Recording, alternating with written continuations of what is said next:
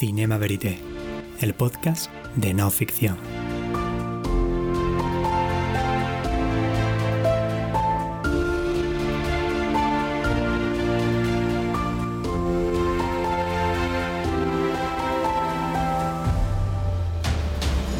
Un espacio de encuentro con los documentales que brillan, las novedades de la realidad filmada, sus creadores,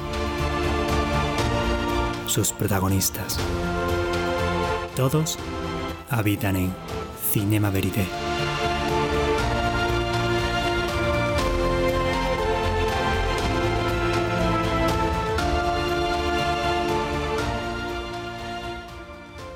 Muy buenas, hoy nos acompaña en Cinema Verité la productora María del Puy Alvarado, una de las más destacadas de la industria española en los últimos tiempos, responsable de títulos imprescindibles de los últimos años como Madre de Rodrigo Sorogoyen o el documental El Agente Topo. Películas premiadas en los festivales de Venecia o San Sebastián y que han llegado a estar nominadas al Oscar y al Goya. Un premio que María del Puy obtuvo en 2018 por la versión en cortometraje de Madre. Productora en Malvalanda desde 2006, posee una trayectoria especialmente relevante en el mundo del cortometraje y del documental, y además siempre de una manera muy comprometida. María del Puy se muestra muy implicada en denunciar las desigualdades de la sociedad actual y en reivindicar los derechos de las mujeres o de las personas LGTBI, como en su serie de cortometrajes La Primavera Rosa. Hola, ¿qué tal? Puy, ¿cómo estás? Muchas gracias por acercarte aquí a Cinema Verité. Hola, muchas gracias a vosotros por invitarme a este ratito y hablar de no ficción. Decía Guillermo, creaste tu productora Malvalanda en 2006 a raíz de producir tu primer cortometraje, Luminaria. ¿Cuáles fueron los principales retos a los que te enfrentaste en aquel momento? Imagino que ser mujer y joven serían dos factores importantes a la hora de emprender este proyecto en una industria poco feminizada por aquel entonces. Los obstáculos a los que, bueno, me enfrenté fueron muchos, los, los clásicos de cuando arrancas con una productora o con un negocio y efectivamente, bueno, era muy joven en aquel momento, eh, recién había acabado la, la, escuela de cine, o en la ECAM, que es donde yo, yo estudié cine, y, y, y, bueno, y sí que es verdad que en aquel momento yo no era tan consciente de que ser mujer podía dificultar las cosas. De hecho, yo he evolucionado en ese sentido. Al principio no lo veía, incluso no lo verbalizaba, porque claro, no lo veía y con los años, ¿no? Con el año pasado celebramos el 15 aniversario, estamos entrando como en el año número, digamos, 16 de Malvelanda, sí que he tomado esa conciencia, también las cosas han cambiado mucho, ¿no? Y nos, hemos, y nos ha abierto a la sociedad mucho los ojos, que, que bueno, que hay, hay, no sé si es un techo de cristal, es un tema complejo, pero sí que hay muchas cosas por las que las mujeres en ocasiones lo podamos tener más difícil. Pero lo bueno, siempre lo digo, es que vamos en el, en el camino de que todo mejore, ¿no? Pero, pero sí, sí, sí. Y eh, bueno, y era muy joven. Creo que también eso era un problema, ¿no? Porque me veían como muy joven. Y sí que siento que parece que el productor tiene que ser como el señor mayor, con la copa de whisky, con el puro, mm, ¿no? Un poco lo que nos ha vendido el cine clásico americano. Y, mm, y, y, claro, es que no era esto, teníamos de 30 años, era otro rollo totalmente diferente. Entonces, eh, bueno, no fue, no fue fácil, pero fue bonito. Es que creo que, que, en ninguna etapa de la productora ha sido fácil, porque ahora que aparentemente estamos en otro lugar más, no sé, más visible y más estable, con proyectos más grandes, tampoco es fácil. Cada proyecto es muy difícil levantarlo, con la pandemia ya ni os cuento de los estrenos y los rodajes y mm, es muy difícil hacer cine independiente eh, en realidad. Entonces, bueno, eh, cada etapa tiene sus dificultades, ¿no? Eh, las de aquel momento igual me pesaban como las de ahora, porque las de ahora son más grandes, ¿no? Y en aquel momento tenía menos experiencia. Pero bueno, tiré para adelante, mira, hasta aquí hemos llegado, ¿no? Siempre hay algo que te tiene que compensar para, para seguir adelante, ¿no? Cuando estás en un sitio, yo siempre digo, y no cambias, es porque por muchas dificultades que haya o obstáculos que hay en el camino, eso no te impide, no te impide estar como eh, ser feliz. O sea, cuando, cuando, eres muy infeliz en un sitio, yo creo que el ser humano cambia. Y entonces, eh, si no he cambiado, es que, no, que, soy, que me lo paso bien en mi trabajo, no sé si feliz es la palabra, pero, pero sí, sí, sí, de momento, de momento empezar, yo creo que o que los comienzos siempre son complicados, pero también creo que serán complicados para el que habla, abra, no sé, me invento una, una clínica veterinaria o el que habla un bar o un restaurante, no sé, no, no, no es fácil arrancar con los negocios.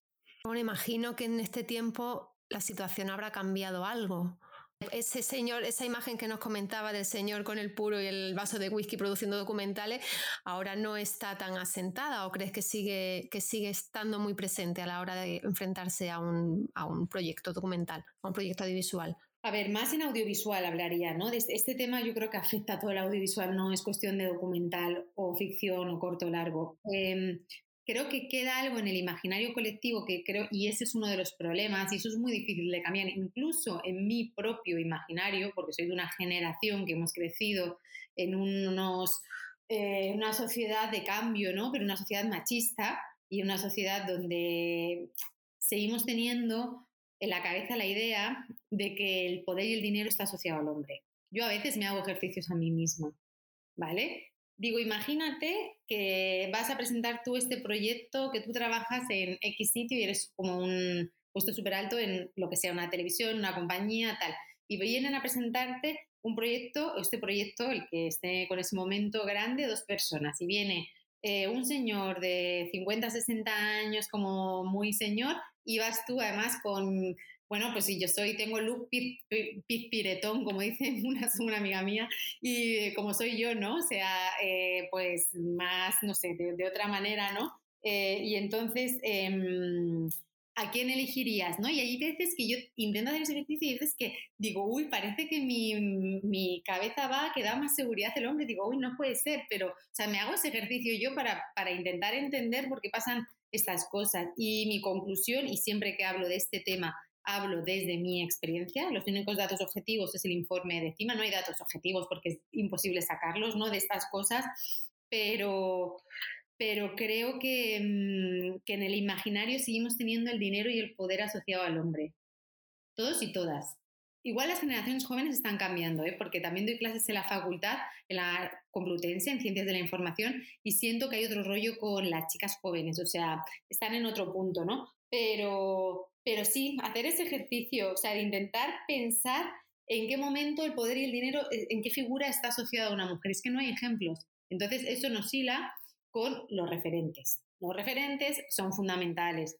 Y si no creamos referentes, nada va a cambiar. Entonces, es muy, muy, muy, muy importante, por ejemplo, pues que el año pasado los Goya recogiera un Goya una directora de fotografía o Pilar Palomero, que fue el año un poco ahí como de directoras, directoras de foto, o que este año esté nominada eh, por el buen patrón como montadora Vanessa o, bueno, en otras muchas categorías donde hay mujeres, ¿no? Entonces es muy importante que eso suceda y ojalá de entre todas las mujeres que hay suban unas cuantas mañana a recoger el, el Goya y, mm, y entonces empezarán a crear referentes y habrá chicas en las universidades de toda España que quieran ser directoras de foto y digan y se proyecten, se puedan proyectar. Hay que poderse proyectar en algo, si no es muy, es difícil, es complicado, ¿no? Si no, lo que tienes es que tener como mucha vocación, ser como muy emprendedor, ¿no? Que yo creo que es lo que tengo, ¿sabes? Como ese espíritu emprendedor y eso que esté por encima de todo lo demás y que tampoco te lo plantees mucho, porque si realmente eh, yo hubiera sido consciente de esto y me hubiera puesto a analizarlo, igual hubiera estado muerta de miedo, o sea, es como, creo que la ignorancia es muy atrevida y este es un buen ejemplo, ¿no? El no saber lo que te viene, en, pero no empresarialmente, sino a nivel social, cultural, como estamos hablando, pues no tenía miedo porque no lo veía y cuando no ves el miedo, pues no lo tienes, ¿no? Creo que tengo ahora más miedos que entonces, la verdad, porque lo veis venir. Claro, ya tienes ese conocimiento, esa responsabilidad de Mari, entonces entiendo que sí que pueda tener esos miedos. ¿Qué referentes tenías cuando empezaste en todo esto? ¿Cuáles fueron tus referentes? Es que yo no tenía tantos referentes, la verdad. O sea, tengo, o sea, eh, de productoras referentes, no, o sea, igual películas, productores, o sea, por ejemplo, Querejeta, ¿no? O sea, creo que Querejeta para cualquiera que nos dediquemos a la producción independiente o la producción es un de cine en España es un referente, es el referente, ¿no? Pero es un hombre. Entonces, sí, me gustaba mucho Pilar Miró, podría haber sido un referente. Pilar Miró me parece que es, eh, bueno, es una mujer que obviamente hizo muchísimo, no solo como directora, sino por el cine español, ¿no? Y pues eh, Agnes Bardá, o sea, como personas, ¿no? Que ves. Eh, creo, por ejemplo, mira, creo que Penélope Cruz es una tía que a mí me encanta y creo que en el fondo, eh, en el fondo me inspira, ojalá lo escuche ella en algún momento de la vida, lo tengo que contar más porque es una tía que ha llegado tan lejos y es tan trabajadora y, y, ha hecho una carrera tan coherente, ¿no? Me alegro muchísimo de esta otra nominación que le,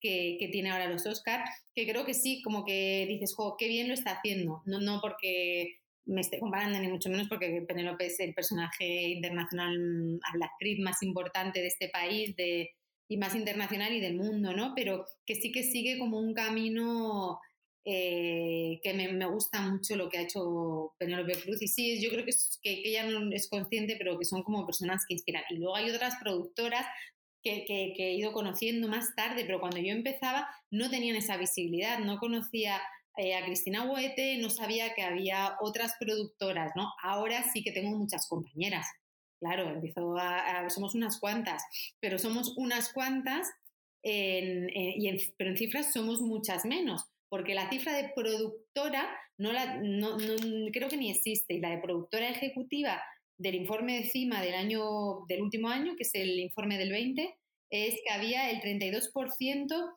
eran mujeres, productoras ejecutivas, y el 68% eh, hombres. O sea que hay un clarísimo eh, desequilibrio, pero sucede en todas las categorías. Dirección 19%, mujeres 81% hombres, ¿no? Me parecen como cifras muy, muy significativas. Y dirección de foto, que es donde está la cosa de momento más difícil, 15% mujeres y 85% hombres. Entonces, yo siempre me apoyo en el informe de CIMA porque me gusta agarrarme a datos objetivos y creo que las cifras objetivas del informe de CIMA, que son los únicos datos que tenemos, dicen que no hay paridad en el cine español en los puestos de responsabilidad, que es lo importante. Es una realidad. Sí, sí, estoy de acuerdo contigo. Esperemos que ese alumnado del que nos hablabas antes, que tiene otra gana, que viene pisando fuerte, cambie más, más adelante esos números y, se pueda revertir o por lo menos igualar en esas categorías en las que hay tanta desigualdad. Volviendo a tu trayectoria, ¿por qué comenzaste con el género documental y por qué crees que es interesante emplear la no ficción para contar una historia? Eh, hace un tiempo eh, le escuché, hice como unos cursos con Patricio Guzmán, hace tiempo, hace años ya, la verdad, hace igual 10 o 12 años, y me acuerdo que en las clases decía, y esto se lo he copiado, pero siempre le cito, eh, como para no citar ¿no? al gran Patricio Guzmán, que el, documental es la memoria audiovisual de un país. Y creo que es verdad, creo que es una gran definición de la, de la no ficción. Lo que no se graba visualmente no existe visualmente, nunca se queda, ese legado desaparece, ¿no?